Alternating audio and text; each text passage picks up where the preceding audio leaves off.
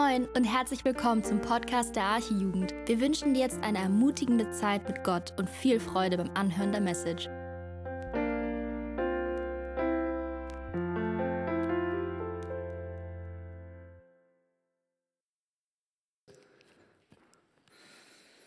So, einen wunderschönen guten Abend äh, von meiner Seite. Ich heiße Bernd und wie André schon erwähnt hat, werde ich heute Abend Fortsetzung machen unserer Sommerfreizeit.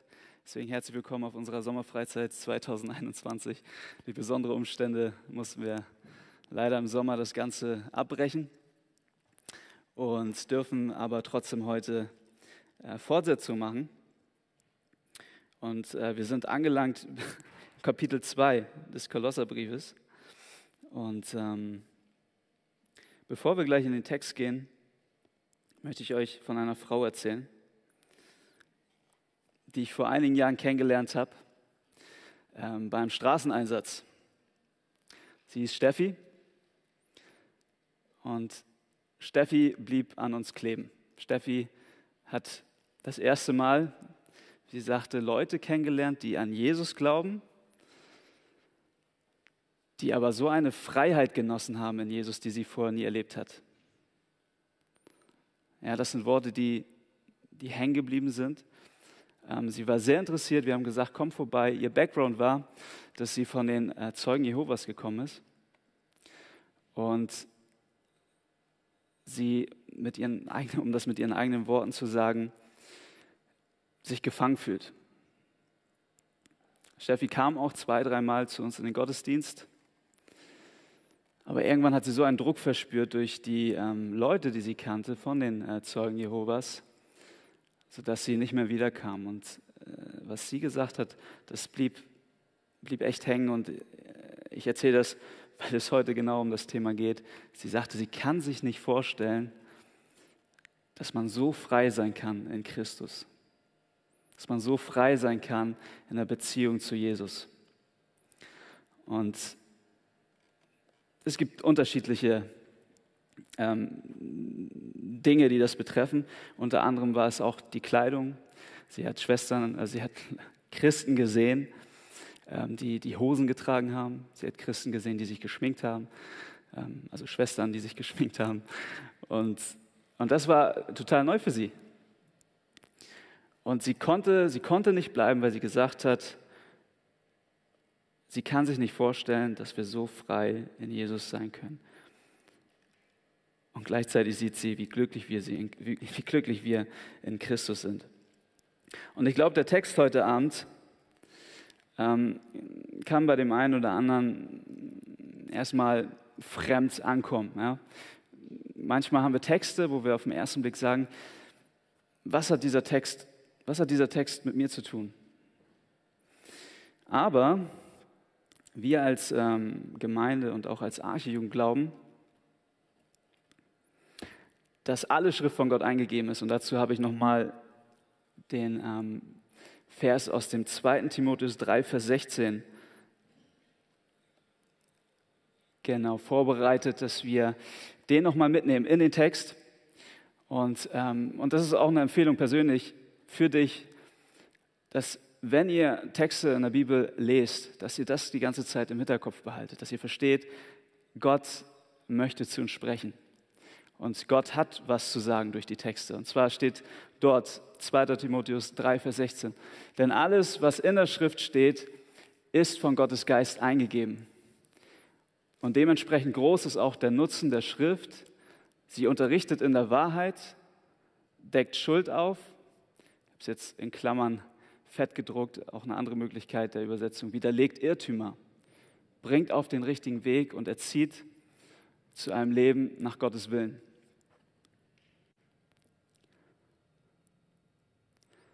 Die Schrift ist Orientierung für uns. Und das müssen wir uns aufs Herz schreiben. Als Steffi weggegangen ist, war sie ganz traurig. Sie hat, sie hat Tränen in den Augen gehabt. Ich ich weiß auch, wir haben eine letzte Begegnung gehabt, da hat sie Tränen in den Augen gehabt und ist gegangen. Und ich kann mir sehr gut vorstellen, dass Paulus ähnlich gefühlt hat, als er gehört hat, dass in der Gemeinde der Kolosser, äh, der, der Kolosser ähm, Lehren verbreitet wurden, die etwas zu Jesus hinzutun wollten. Also Ehelehrer, die in der Gemeinde ein falsches Bild von Jesus verbreitet haben und in die Knechtschaft geführt haben. Jetzt unabhängig davon, dass wir natürlich glauben, dass ähm, es noch andere Dinge gibt, die die Zeugen Jehovas ähm, falsch sehen, glauben an die äh, Göttlichkeit Jesu, war es trotzdem ein Aspekt, wo ich gemerkt habe, auch durch Gespräche mit Zeugen Jehovas, dass sie sehr gefangen sind in ihrer, in ihrer Gesetzlichkeit, gefangen darin, dass sie Gott gefallen müssen, um in den Himmel zu kommen. Und das ist nicht das, was die Bibel lehrt. Und das, das wollen wir uns heute genauer anschauen. Deshalb schlag mit mir zusammen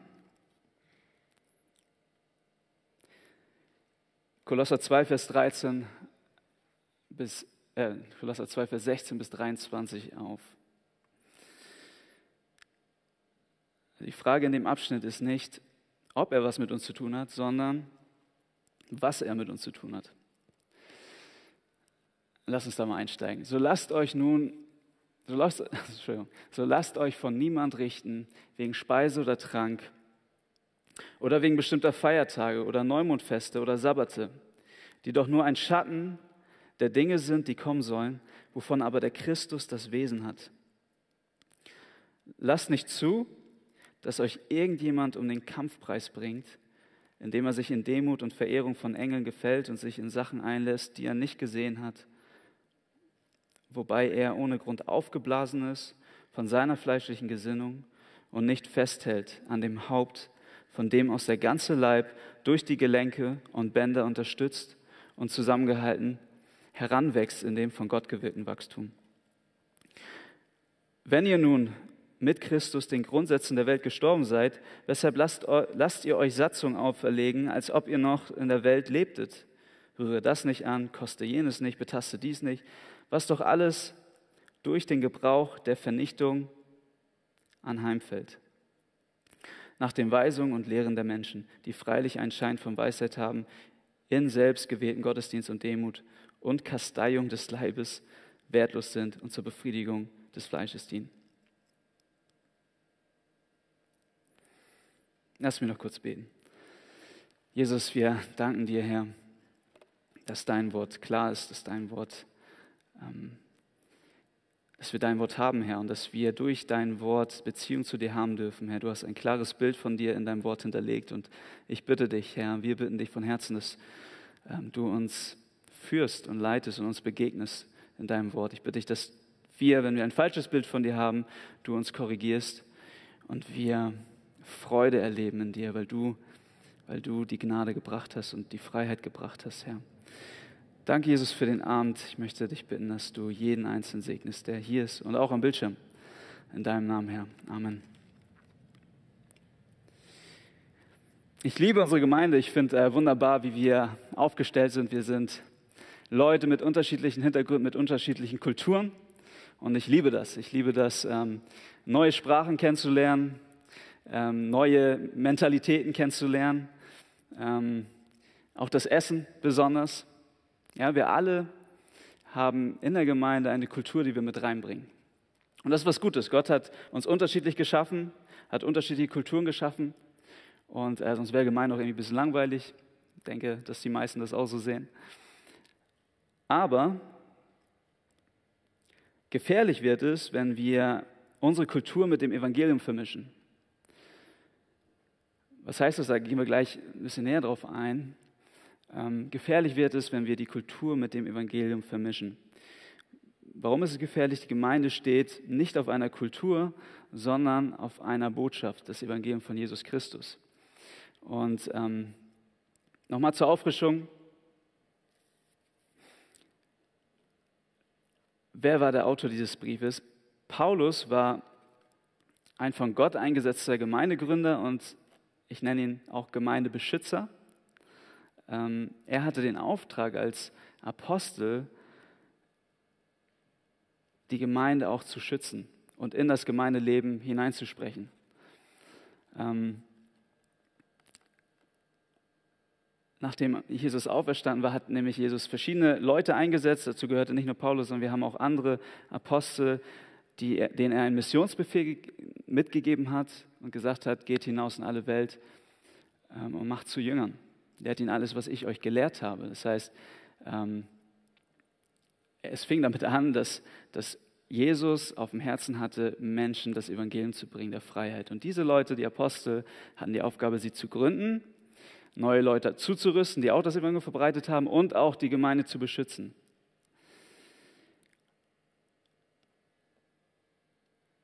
Sie waren Hirten, die sich um Gottes Schafe kümmern sollen. Und das tut Gott auch heute noch. Ja, der, der Kolosserbrief ist ein Brief, der uns dazu, der, der dazu dient, dass wir geschützt werden und ein, ein klares Bild von Jesus haben. Gottes Wunsch, das ist auch das ist der erste Punkt, Gottes Wunsch für dich ist, dass du ihn kennst und dass du Freude an ihm hast.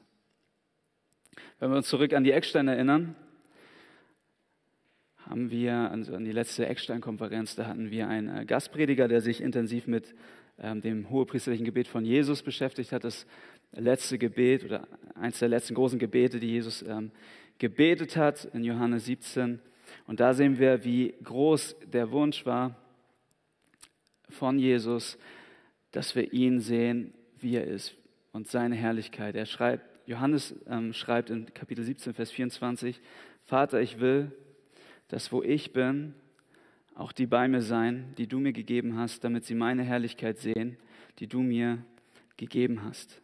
Denn du hast mich geliebt vor Grundlegung der Welt. Ich will, dass sie bei mir sind, damit sie meine Herrlichkeit sehen. Das ist der Wunsch.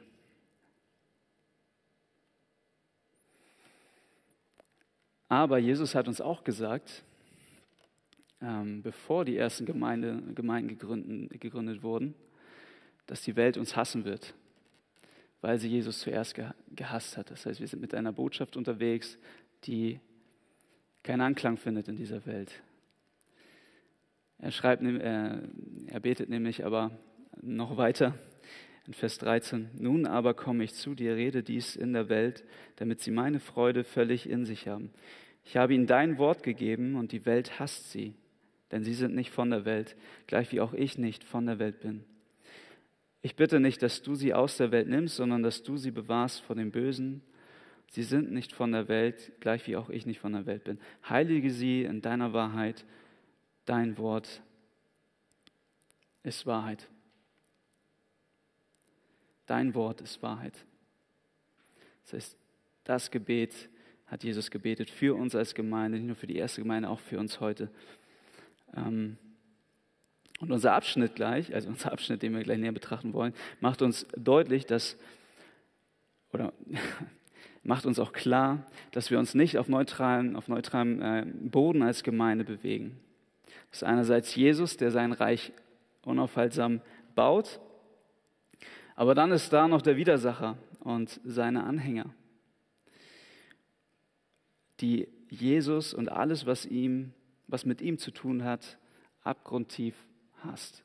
Das heißt, der Teufel ist unterwegs und er hasst uns. Er hasst dich, er hasst die erretteten Kinder und er, will, er tut alles dafür, dass wir Jesus nicht so klar sehen, wie er wirklich ist und uns weg von Jesus führt. Das ist, das ist sein, sein Herzensanliegen, muss man so sagen. Ja?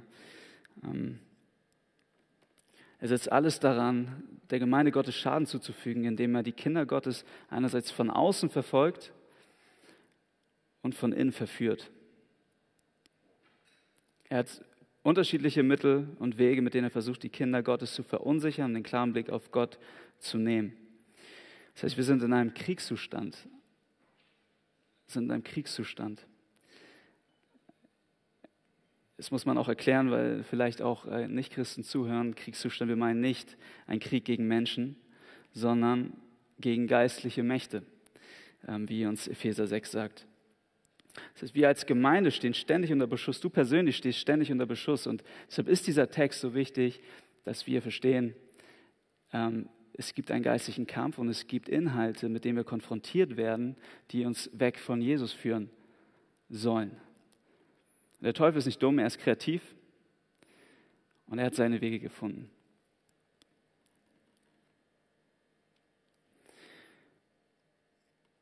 Das heißt, wir sind Fremdlinge in dieser Welt. Und, ähm, und ich glaube, dass die größte Herausforderung als Gemeinde, wie sie auch damals war, nicht der Druck von außen war. Wir sehen, dass, dass ähm, Gemeinden gewachsen sind durch Verfolgung. Ich glaube, die größte Gefahr ist, dass wir von innen angegriffen werden und das Fundament, auf dem wir stehen, ähm, angegriffen wird. Deshalb habe ich so formuliert, nicht die größte, äh, nicht die Verfolgung machte Paulus die größte Angst, sondern der Angriff auf das Evangelium von innen. Von innen. Beispiel, wir sehen heute, dass viele Gemeinden in Deutschland, auch in der Landeskirche, zerbröckeln. Wir sehen, dass, dass viele Gemeinden verlassen. Warum? Das ist unsere Erklärung, auch meine Überzeugung, weil sie sich von dem Wort Gottes entfernen. Weil sie Dinge predigen, die man gegen alles andere austauschen kann. Also es muss nicht mehr Gemeinde heißen, es muss nicht mehr Christentum heißen. Wir haben Inhalte, die nichts mit dem Christentum zu tun haben. Und dann sehen wir auf der anderen Seite, ähm, das bekommen wir mit, auch durch Berichte von Open Doors unter anderem, dass die Gemeinde in China, wo ganz starke Verfolgung passiert, dass diese Gemeinde wächst und sie das Wort Gottes hochschätzen. Und wir sehen trotz, diesen, trotz dieses Drucks von außen, dass diese Gemeinde wächst. Das heißt, unterschätzt nicht, unterschätzt nicht den Angriff von innen. Also, was war los in Kolossee? Jetzt mal hin zum Text. Die Gemeinde in Kolossee bestand aus unterschiedlichen Gruppierungen, Menschen mit unterschiedlichen Herkünften, die ihre eigenen Bräuche und Einflüsse ihrer Kulturen mitgebracht haben. Ähm, es gab dann auf der einen Seite die Phryger, so werden sie genannt. Ich hoffe, ich spreche das richtig aus. Die Phryger, das waren sozusagen die Ureinwohner in der Stadt Kolossee. Ähm, ist übrigens in der heutigen Türkei. Ähm, dann haben wir, also einmal die Phryger, dann haben wir die Griechen, ähm, die sich oftmals als äh, Händler in den Gegenden rund um Griechenland angesiedelt haben, ähm, wozu dann auch Ephesus gehört hat, also der, die andere Stadt, der andere Brief, den wir haben. Und dann haben wir auch Juden, die sich bekehrt haben. Die Gemeinde, die erste Gemeinde bestand also aus Juden und ehemaligen Heiden aus unterschiedlichen Kulturen. Und wie wir auch aus anderen Urgemeinden wissen, wie zum Beispiel den Galatern, das haben wir ja sonntags äh, durchgenommen, gab's, gab es Probleme und äh, Spannung zu der Frage, wie gehe ich mit den Gesetzen im Alten Testament um. Das heißt, die Juden kamen in die Gemeinde, hatten ähm, die, die Gesetze, an die sie sich gehalten haben, und brachten sie jetzt mit rein. Und dann stellte sich die Frage, okay, müssen es die anderen auch machen oder nicht? Und dazu hat die Bibel, denke ich, ein äh, klares Verständnis von im Umgang mit den äh, Gesetzen aus dem Alten Testament. Ähm, dazu gleich. Das Problem war hierbei nicht, dass wir ähm, die Gesetze oder dass die Gesetze des Alten Testaments schlecht waren. Das Problem war, dass die Gesetze, dass die Leute den Gesetzen im Alten Testament einen zu hohen Stellenwert gegeben haben. Sie haben, und jetzt ein wichtiger Satz, äh, den ihr euch einprägen solltet, sie haben die Rettung an das Halten der Gesetze geknüpft. Die Bibel nennt es auch Gesetzlichkeit.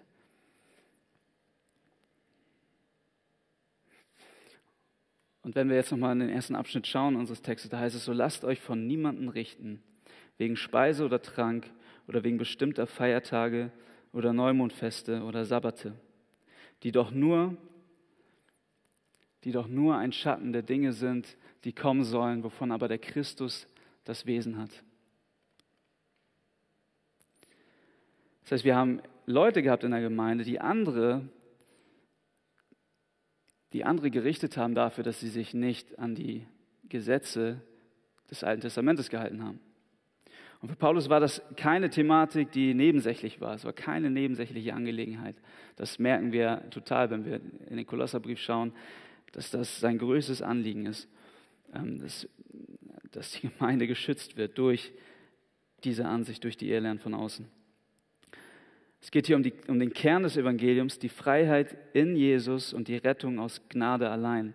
Ähm, André hat es in seiner Moderation am Anfang gesagt. Es geht um die Freiheit in Jesus und die Rettung aus Gnade allein.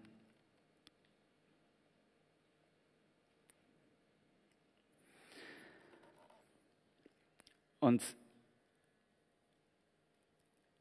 was wir erkennen ist, dass, oder was wir aus dem Brief, äh, Brief lernen können, ist, dass es Leute gab in der Gemeinde, die sehr belastet waren durch, durch diesen Druck, der von, von innen kam.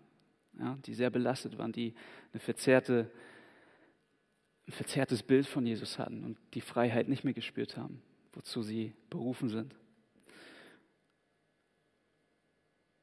Und ich glaube, das hat Paulus viel mehr geschmerzt als all die Folter, die er, die er erlebt hat als Christ. Er wurde als Christ geschlagen. Es gibt aus anderen Texten Aufzählung von Dingen, die er erleben musste, weil er Jesus nachgefolgt ist. Ich glaube, dass das nicht das war, was ihm am meisten Schmerz bereitet hat, sondern der meiste, den größten Schmerz, den er erlebt hat, war zu hören, dass Christen in der Gemeinde, die er gegründet hat, keine Freiheit verspürt haben in Christus und Jesus nicht klar verkündet worden ist von Seiten dieser Geschwister.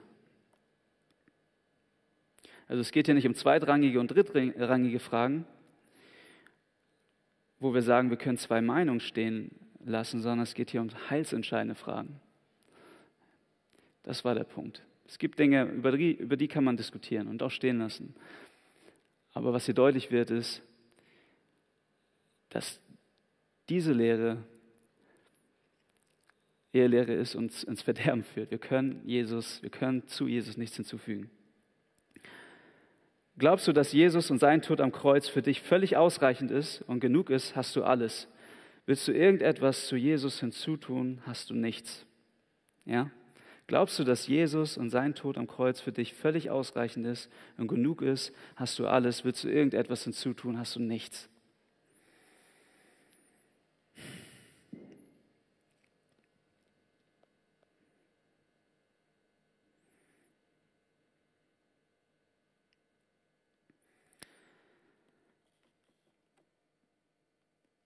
Wenn wir das Leben von Paulus anschauen, also der Autor dieses Briefs, dann sehen wir, dass er für nichts mehr Kraft aufgewendet hat und für nichts mehr Opfer gebracht hat, als dafür, dass Jesus in seiner Klarheit verkündet wird, das Evangelium in seiner Klarheit verkündet wird.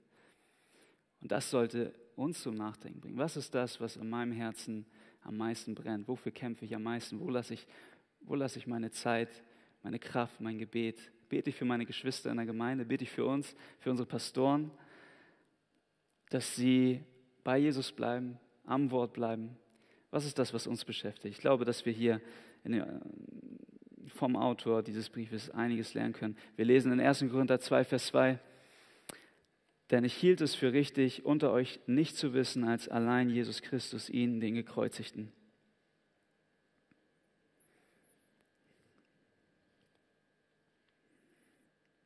Also Gott liegt es auf dem Herzen, dass wir, seine Gemeinde, mit gesunder Nahrung, mit Wahrheit versorgt werden und dass wir vor Gift, vor Ehrlehren geschützt werden. Und dafür hat er auch den Kolosserbrief unter anderem als Orientierung gegeben. Also was bedeuten jetzt die alttestamentlichen Gesetze? Vielleicht fragen sich das jetzt einige. Ich habe mal, ähm, also welchen, welchen, welche Beziehungen haben wir dazu? Was bedeuten sie heute für uns als Christen? Ähm, ein ich habe zwei Stellen rausgesucht, es gibt noch ein paar andere. Ähm, aus Markus 7, Verse 14 bis 19, da heißt es, und er rief die ganze Volksmenge zu sich und sprach zu ihnen, hört mir alle zu und versteht.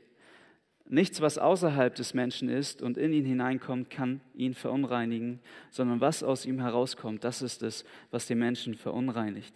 Wenn jemand Ohren hat zu hören, der höre.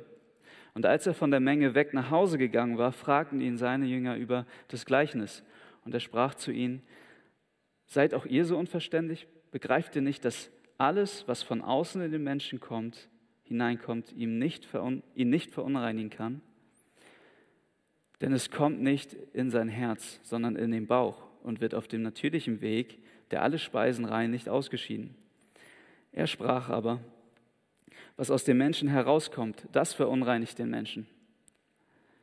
Denn von innen aus dem Herzen des Menschen kommen die bösen Gedanken hervor, Ehebruch, Unzucht, Mord, Diebstahl, Geiz, Bosheit, Betrug, Zügellosigkeit, Neid, Lästerung, Hochmut, Unvernunft. All dieses Böse kommt von innen heraus und verunreinigt den Menschen. Dann haben wir eine zweite Stelle aus Apostelgeschichte 10. Apostelgeschichte 10, Verse 9 bis 14. Es war ein Erlebnis, das Petrus in der Zeit der ersten Gemeinde erlebt hat. Ähm, ganz interessant, eine Vision. Um die Mittagszeit des folgenden Tages, die Boten des Cornelius waren noch unterwegs, näherten sich aber bereits bereit, näherten sie sich aber bereits der Stadt, stieg Petrus zum Beten auf das flache Dach des Hauses, in dem er zu Gast war. Nach einiger Zeit wurde er hungrig und bat um etwas zu essen.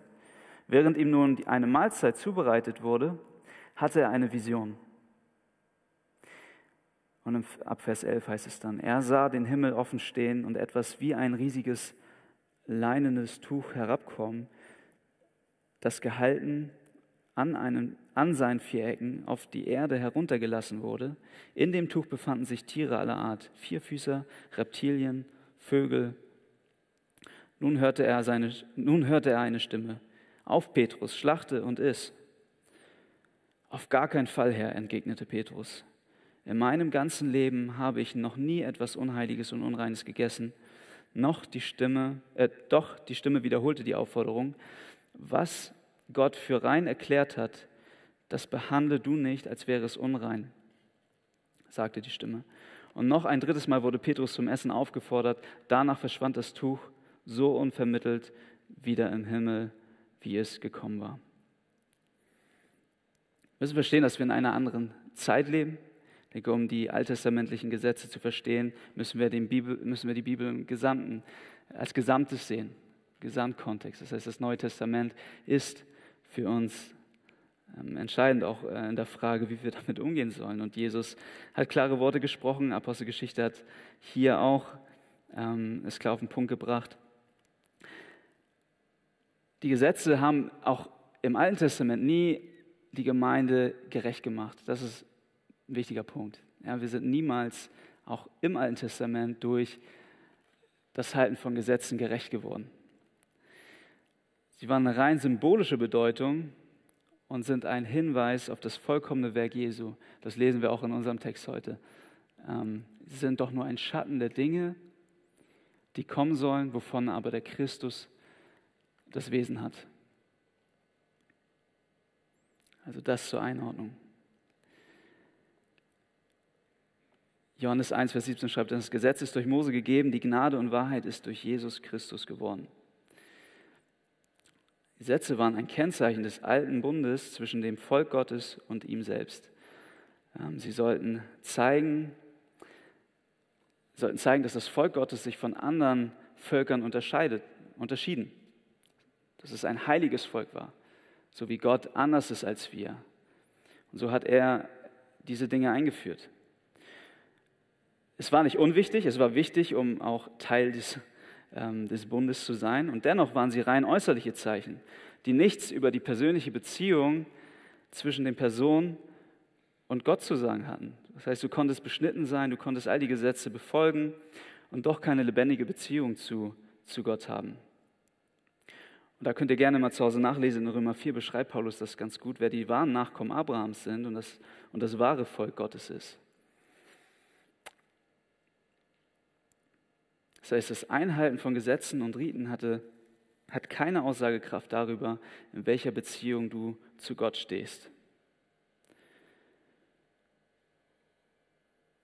Und im übertragenen Sinne hat es auch mit uns zu tun. Du kannst rein vom Prinzip her, du kannst auf eine christliche Freizeit mitfahren, du kannst christliche Lieder singen oder eine Cappy tragen mit einem Kreuz drauf und doch nicht zu Gott gehören. Ja, es sind rein äußerliche äh, Dinge.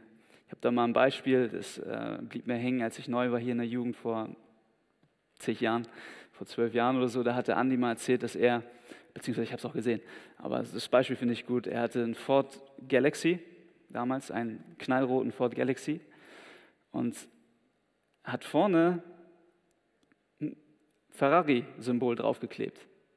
über das Vorzeichen. So. Ich verstehe, worauf ich hinaus will. Ja? Dadurch, dass er jetzt äh, den Aufkleber draufsetzt, ist es kein Ferrari, sondern es ist immer noch ein Ford Galaxy. Das heißt, wir brauchen eine innerliche Veränderung. Und ähm, das zu dem Thema. Ähm, das heißt, für Paulus, er sagte, wir sind in einer neuen Zeit. Ähm, da will ich euch Römer 14, 3 und 6 noch mitgeben. Schreibt euch das gerne auf, liest nochmal nach. Ähm, wer ist, verachte den nicht, der nicht ist, und wer nicht ist, richte nicht, richte den nicht, der ist, denn Gott hat ihn angenommen. Wer auf den Tag achtet, der achtet darauf für den Herrn, und wer nicht auf den Tag achtet, der achtet nicht darauf für den Herrn.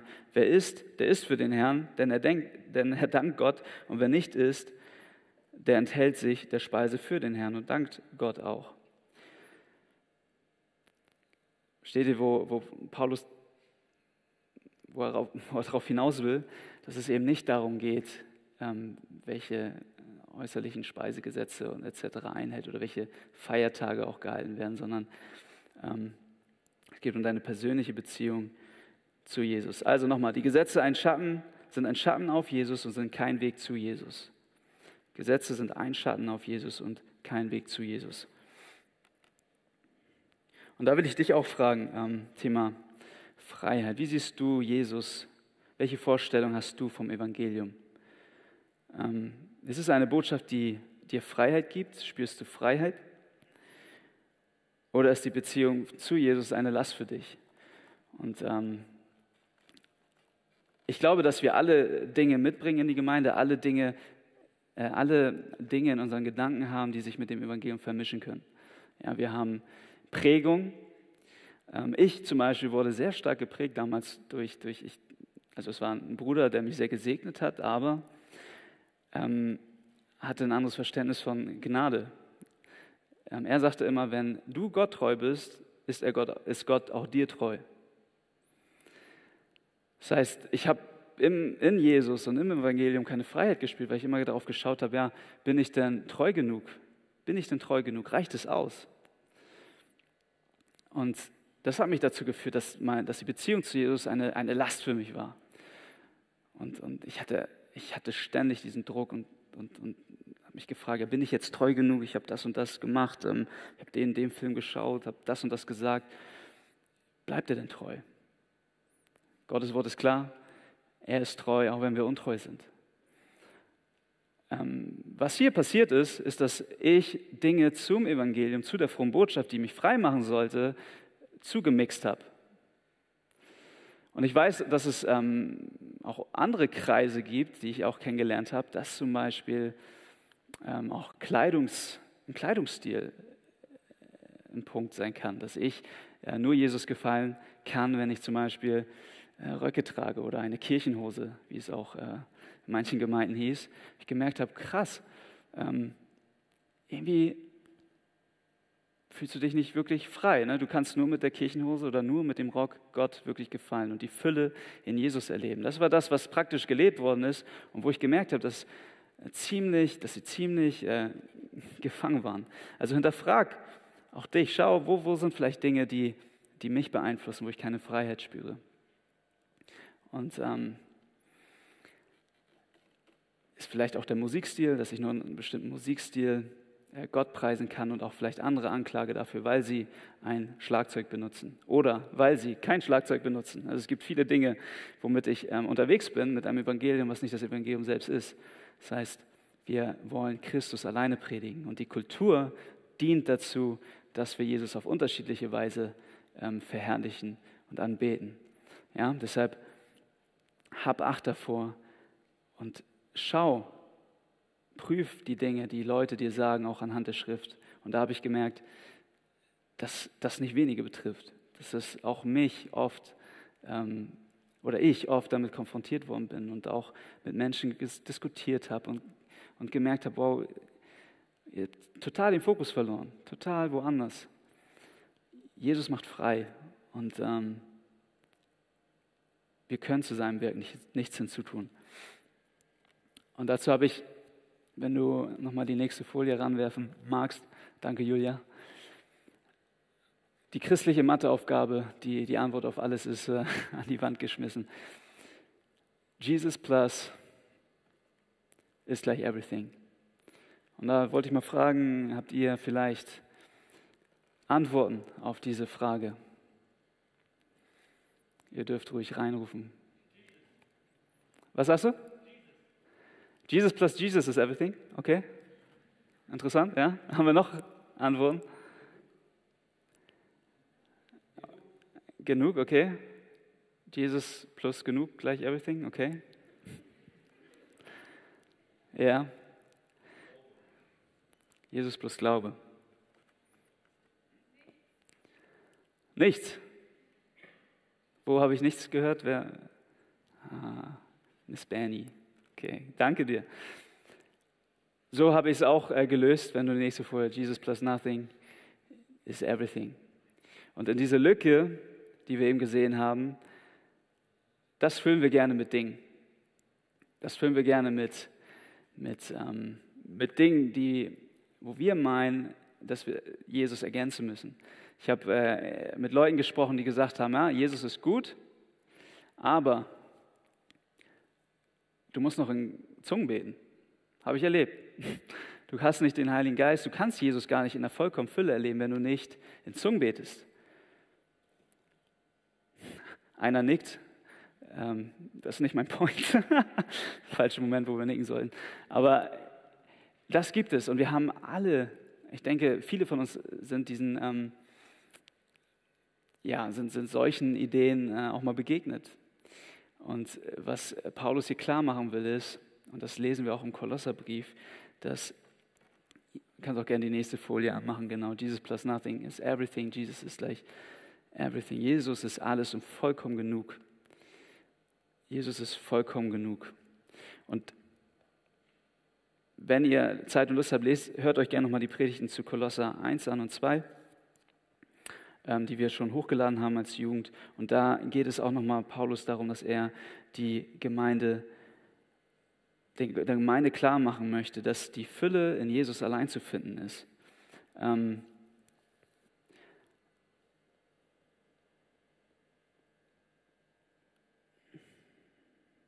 Sekunde.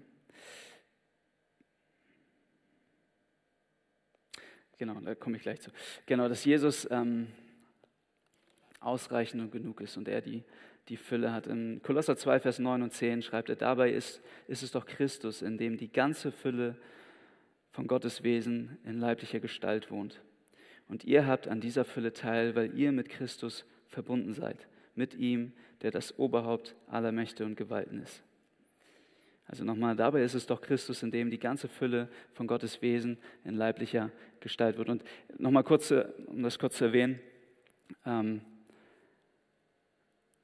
wir haben damals in der Gemeinde in, in Kolossee Leute gehabt, die, die gemeint haben oder die aus ihrer Kultur mystische Überzeugung mitgebracht haben. Ja, sie haben ähm, höhere oder, oder ähm, ja, wie sagt man, heutzutage würden wir sagen, spirituelle Erfahrung, ähm, übernatürliche Erfahrung äh, mit in die Gemeinde bringen wollen, die für alle gelten sollte, weil man sonst Jesus nicht in der vollkommenen Fülle erleben könne. Das war, das war die äh, Botschaft, mit der äh, die Leute aus dem Kulturkreis ähm, die anderen Christen verunsichert haben.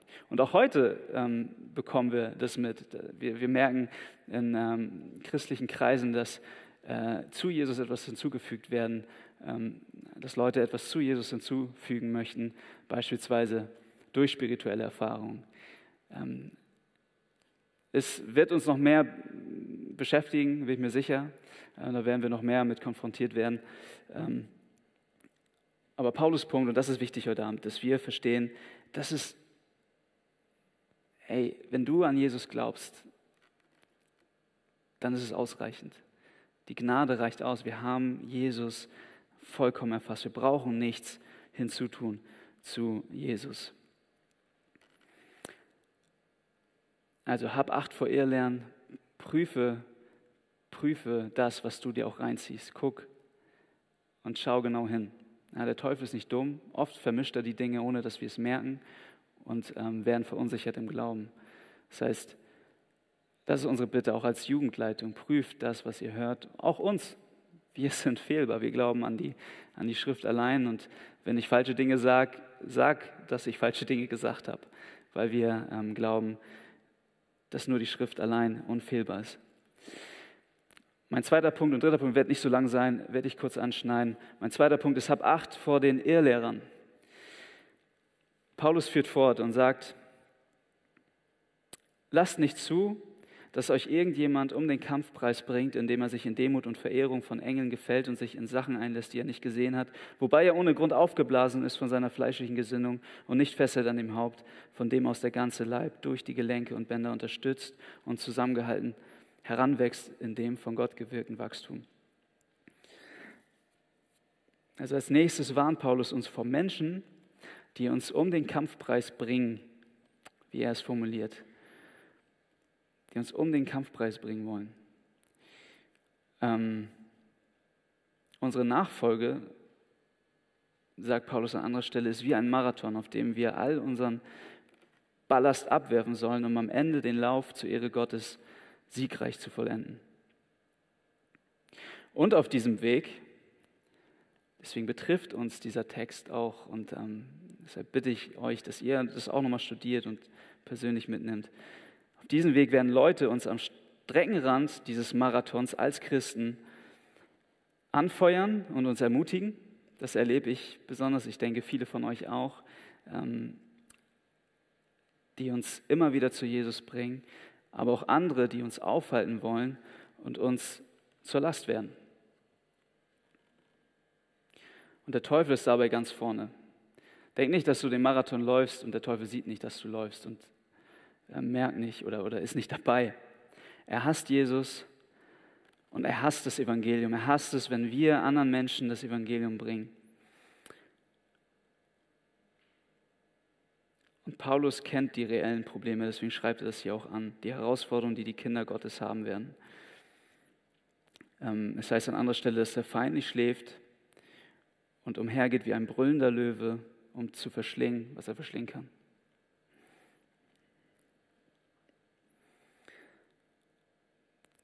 Der Teufel schläft nicht und das Herausfordernde dabei ist, dass er auch noch klug ist und all seine Energie und Zeit darin investiert, uns zu attackieren und uns mit Gift, mit Gift zu versorgen, sage ich schon, ne, mit äh, Gift konfrontiert und zu verunsichern, dass wir äh, zu verunsichern und die Freude am Evangelium ähm, dadurch dann genommen wird. Also er möchte das Reich Gottes aufhalten. Ähm Paulus erklärt, dass die Menschen in der Gemeinde in Kolosse, in Kolosse dem äußeren Anschein nach sehr beeindruckend und sehr geistlich waren. Das haben wir eben im Text gelesen. Sie waren dem äußeren Anschein nach total demütig, total geistlich, total, total ansprechend. Ja? Sie hatten ein großes Charisma. Ähm, wohingegen Paulus beispielsweise den Brief geschrieben hat, ja, man kann sagen, äh, wie hat er es formuliert? Ähm, zerbrechlich in seiner Anwesenheit. Stark im Brief, aber zerbrechlich und alt und kaputt. Hatte nicht dieses Charisma wie andere Leute. Und ähm, viele von den Irrlehrern, die uns äh, mit, mit Gift ähm, quasi konfrontieren,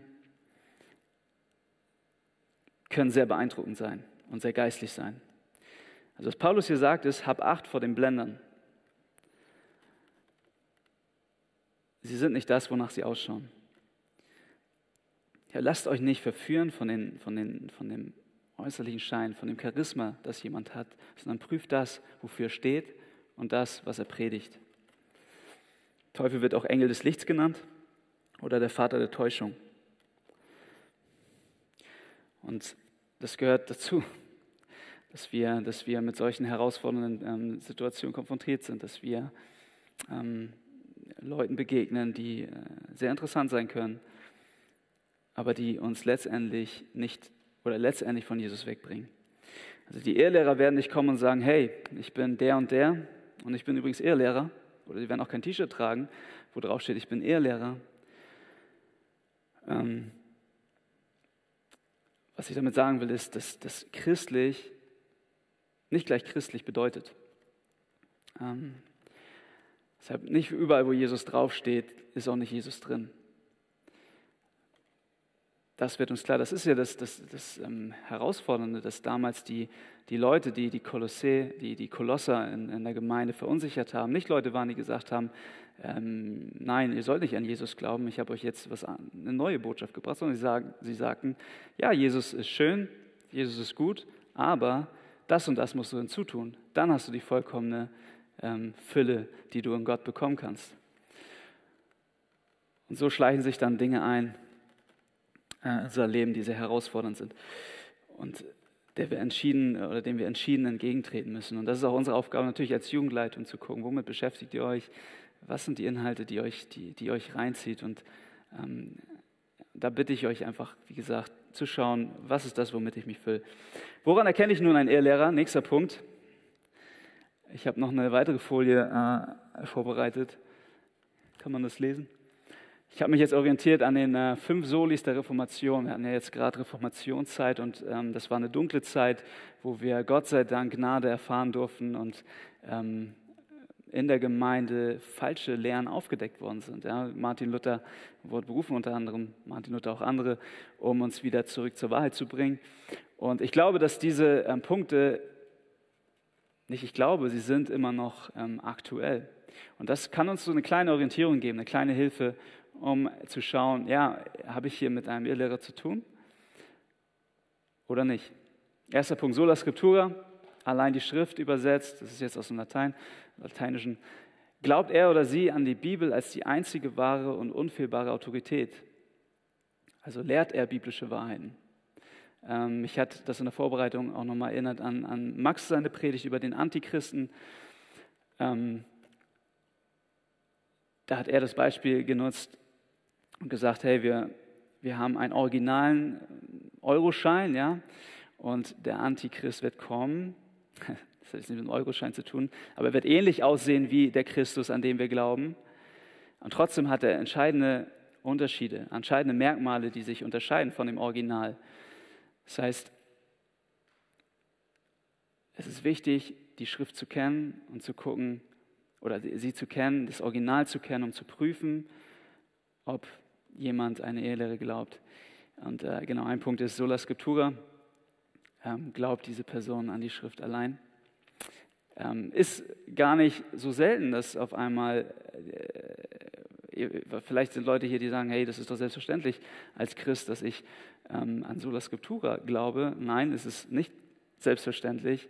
Ähm, ich hatte einige Gespräche auch in der letzten Zeit, wo wir darum gekämpft haben, in einem Gespräch über die Frage, ist Gottes Wort Gottes Wort und ist Gottes Wort ausreichend? Ist es so, wie wir es heute haben? Ist es vollkommen? Da gibt es dann Ansichten, dass wir noch eine fortlaufende Offenbarung Gottes haben. Also dass, sich, dass, dass, die, dass, dass das Wort Gottes nicht äh, in sich ausreichend ist, sondern wir immer noch ähm, Dinge offenbart bekommen, die äh, Gott spricht, die auf der gleichen Ebene sind wie die Bibel. Und das, ähm, das lehnen wir ab. Das ist ein Punkt, der entscheidend ist. Das heißt, auch wenn du jetzt, wir haben viele Influencer, ich bin nicht so viel unter Social Media unterwegs, aber wenn du dir Leute reinziehst und dir die Predigten reinziehst, ähm, welches Schriftverständnis hat diese Person? Ähm, glaubt diese Person an die Schrift allein? Oder kann man das nicht wirklich rausfinden? Das sind so Punkte, die man, die man stellen, die Fragen, die man stellen kann. Sola fide, glaubt die Person, dass wir durch Glauben allein Rettung finden? Glaubt diese Person, dass wir durch Glauben allein Rettung finden? Ähm, ihr mögt auch sagen, ja, ist doch selbstverständlich, ist doch klar, als Christ glauben wir, dass äh, wir durch Glauben allein Rettung finden. Nein, es ist nicht so. Ähm, einige kennen auch äh, die Diskussion mit der katholischen Kirche. Ähm, es ist nicht so. Sola fide, ganz entscheidend. Römer 3, 28. So halten wir nun dafür, dass der Mensch gerecht wird ohne des Gesetzes Werke, allein durch den Glauben. Und ähm, dazu hatte ich auch noch Galater 3, Verse 6 bis 11. So war es mit Abraham. Er hat Gott geglaubt und es ist ihm zur Gerechtigkeit gerechnet worden. Er kennt also, die aus dem Glauben sind, sind Abrahams Kinder. Die Schrift aber hat es vorausgesehen, dass Gott die Heiden durch den Glauben gerecht macht. Darum verkündigte sie dem Abraham, in dir sollen alle Heiden gesegnet werden. So werden nun die, die aus dem Glauben sind, gesegnet mit den, mit den Gläubigen. Denn die aus den Werken des Gesetzes leben, die sind unter dem Fluch. Denn es steht geschrieben, verflucht sei jeder, der nicht bleibt bei alledem, was geschrieben steht in dem Buch des Gesetzes, dass er es tue. Zitat aus dem Alten Testament. Das aber durch dass aber durchs Gesetz niemand gerecht wird vor Gott, ist offenbar, denn, denn der Gerechte wird aus Glauben leben. Der Gerechte wird aus Glauben leben. Das heißt, auch hier Glaube reicht aus. Ähm, wir haben nicht Rettung durch Glaube plus Werke, was auch ähm, verbreitet ist. Ähm, sola gratia, glaubt er, dass die, unsere Rettung allein auf Gnade basiert und keine Tat irgendetwas zu seiner Rettung beitragen kann. Epheser 2, Vers 4. Denn aus Gnade seid ihr errettet durch den Glauben und das nicht aus euch. Gottes Gabe ist es. Ähm, Solus Christus. Glaubt er, dass Jesus der einzige Weg zum Vater ist? Oder glaubt diese Person, dass es einen alternativen Weg gibt? Auch verbreitet.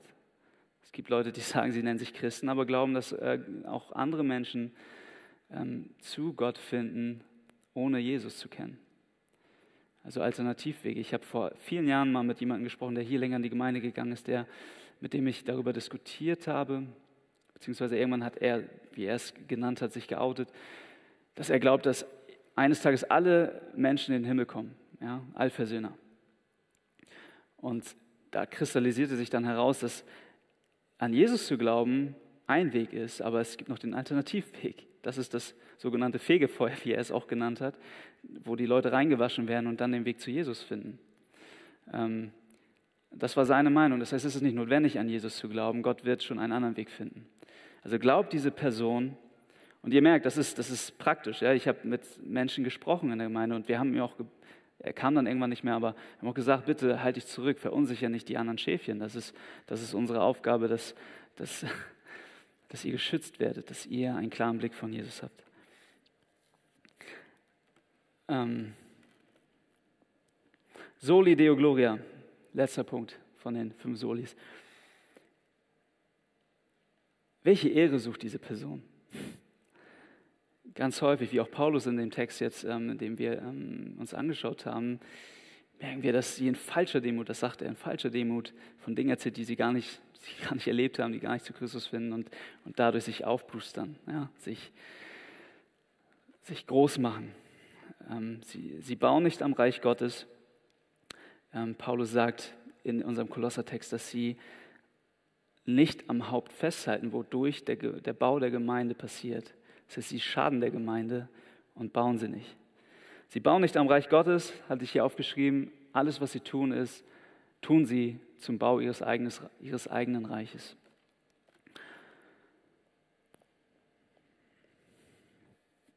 So, wo ist unsere Verantwortung für dich persönlich?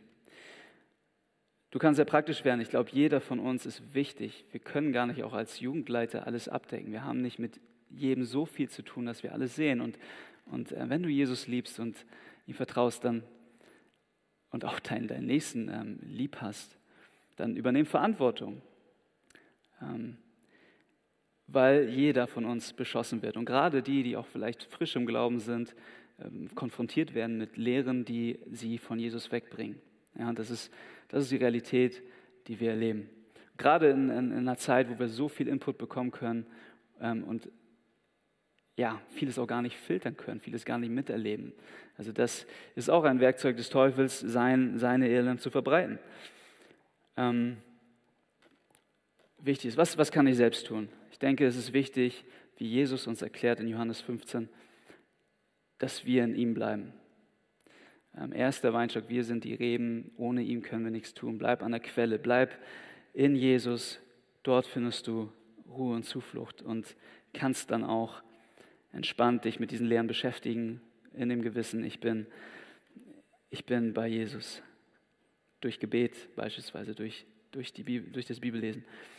Ähm, wie schütze ich meine Freunde? Durch Gebet. Ähm, wir freuen uns im Hauskreis, dass wir äh, sehr offen sprechen können und auch mit den Problemen reden können, die oder über die Probleme reden können, die, äh, mit denen wir beschäftigt sind. Und es gibt herausfordernde Dinge, es gibt Dinge, die sehr belastend sind.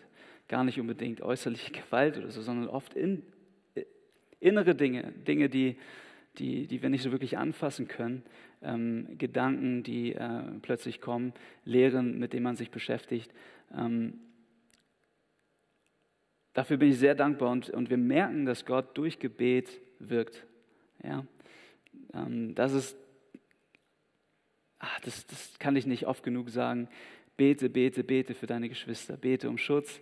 Bete für, für dich. Bete für, für die Leute in deinem Hauskreis. Gott hat deinen Hauskreis so zusammengesetzt, wie er gerade ist. Und äh, sieh die Verantwortung, auch dort für diese Leute besonders zu beten.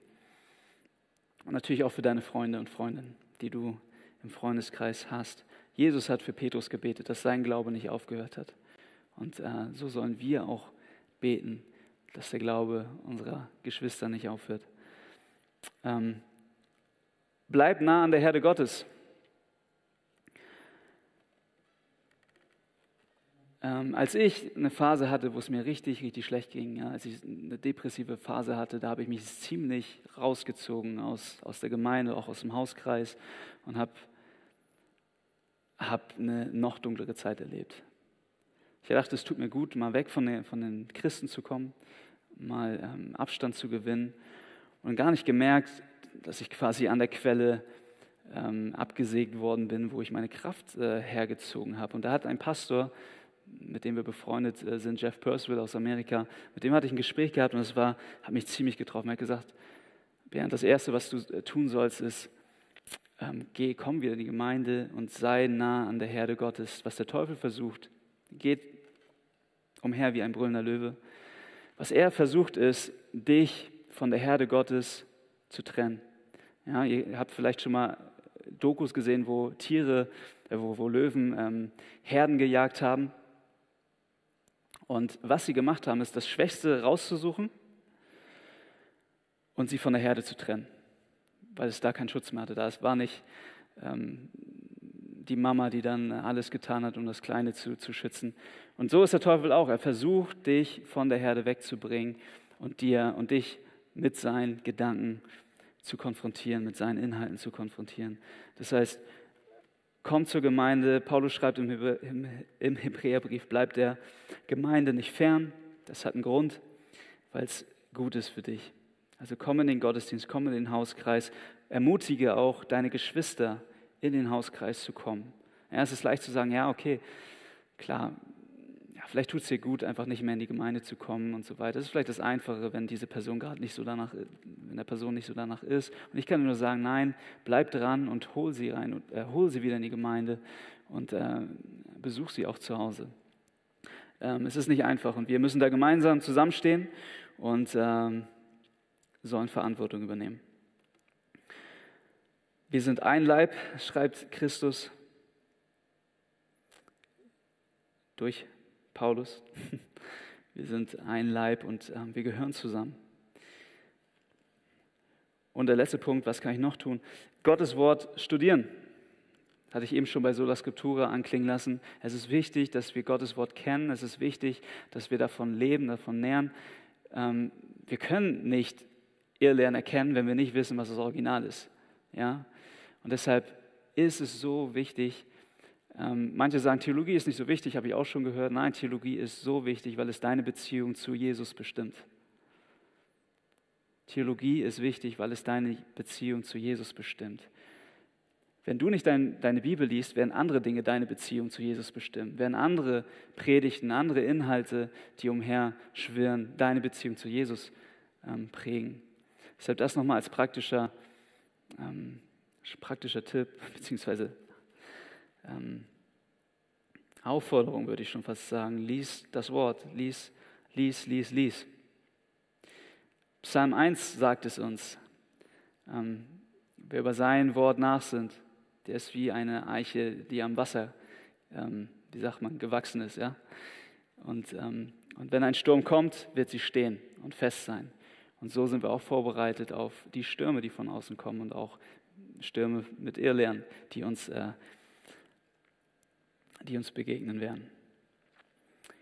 Wir werden fest sein. Psalm 119, der längste Psalm, auch das längste Kapitel, glaube ich, ähm, in der Bibel, beschäftigt sich mit dem Wort Gottes.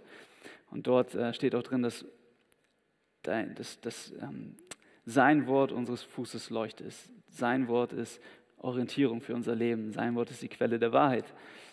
Ähm, kann ich auch empfehlen und bitte ähm, nimmt das nochmal mit, vielleicht ja, lest Psalm 119, beschäftigt euch mit dem Wort Gottes und seht, wie wichtig Gott selbst ist, dass wir uns mit dem Wort Gottes ähm, beschäftigen. Und zu guter Letzt, mein äh, letzter Punkt ist, erinnere dich daran, wer du schon in Christus bist. Wenn du an Jesus glaubst, dann hast du ein Geschenk, das dir niemand nehmen kann.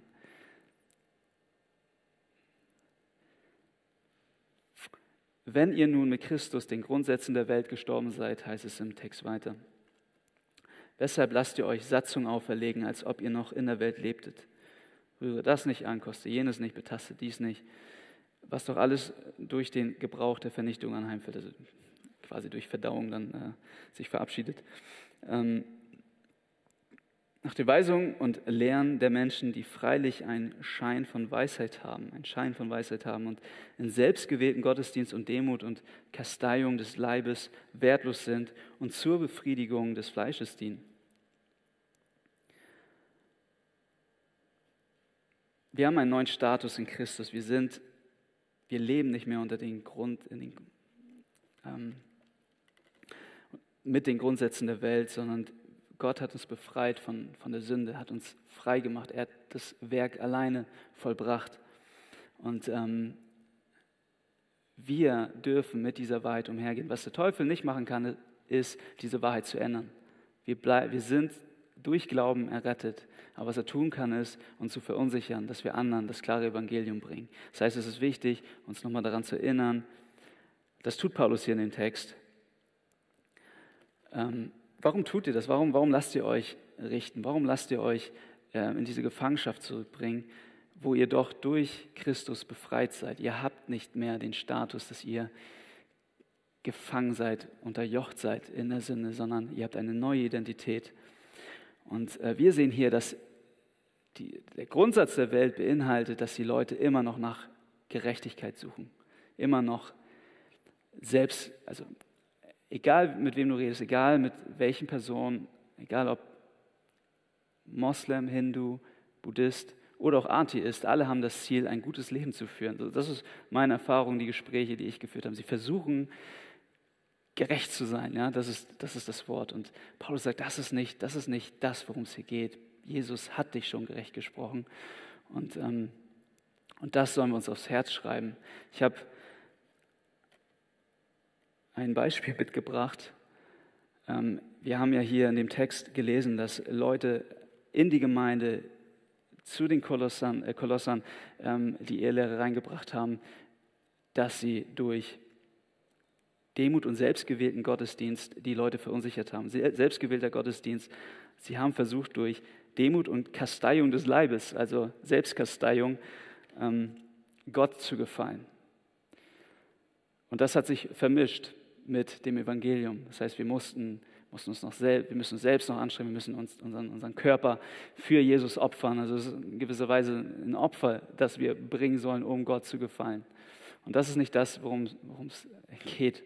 Ähm, das ist eine Ehelehre, die, die wir entschieden zurückweisen müssen. Und das, ich weiß nicht, ähm, inwieweit du vielleicht damit schon mal konfrontiert worden bist, aber ich habe mal gehört, in den Philippinen oder auf den Philippinen gab es, ähm, ich weiß nicht, ob es das immer noch gibt, Leute, die sich jedes Jahr haben zu Ostern sich nochmal kreuzigen lassen, um Gott näher zu kommen. Das sind brutale Bilder, die man da sieht. Also das ist Wahnsinn. Fast schon bis in den Tod. Einfach weil sie sich selbst, weil sie selbst Gott gefallen wollen, ihm zeigen wollen, hey, ich gebe dir alles und, und möchte dir näher kommen. Und das sagt Paulus, das ist, nicht, das ist nicht der Weg, den wir zu Jesus haben. Wir haben ihn in der ganzen Fülle. Ähm, ich habe ein, ein Bild mitgebracht, das hat mich erinnert an einen hinduistischen Priester. Das ist Selbstkasteiung. Und das ist traurig. Er möchte Gott näher kommen.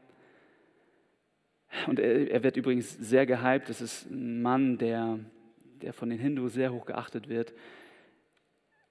Seit 45 Jahren hebt er seinen Arm in die Höhe. 45 Jahre. Und dafür gilt er als besonders heilig. Und das ist seine Hoffnung, auf die, auf die er baut. Er sagt, ich möchte Jesus näher kommen. Ich möchte ihm näher kommen, indem, äh, nicht Gott näher kommen, ähm, indem ich mich so selbst kastei, mich so folter und äh, Gott zeige, ja, was, was ich alles aufbringen möchte.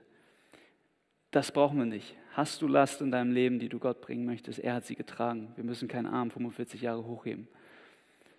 Wir brauchen nichts opfern, um die Liebe Jesus zu erfahren. Das heißt, wir sind aus Gnade errettet, allein aus Gnade errettet und er hat alles vollbracht.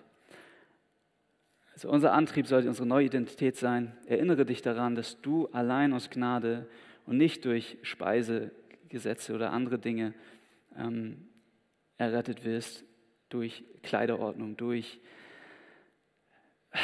durch so viele andere Dinge. Ihr könnt es wahrscheinlich selbst besser füllen für euch, ja? sondern prüfe das und, und schau und freue dich daran, dass Jesus vollkommen ausreichend ist, dass er alles ist und genug ist. Ich lese noch einen Vers vor, der letzte Vers, dann kann das Lobpreisteam kann schon nach vorne kommen. Ähm, Matthäus 11, Vers 28 und bis 30. Da sagt Jesus selbst, der, der uns die Rettung gegeben hat. Und nehmt das mit. Jesus spricht, kommt zu mir, ihr alle, die ihr euch plagt und von eurer Last fast erdrückt werdet. Ich werde sie euch abnehmen. Nehmt mein Joch auf euch und lernt von mir, denn ich bin gütig und von Herzen demütig. So werdet ihr Ruhe finden für eure Seele. Denn das Joch, das ich auferlege, drückt nicht. Und die Last, die ich zu tragen gebe, ist leicht. Amen.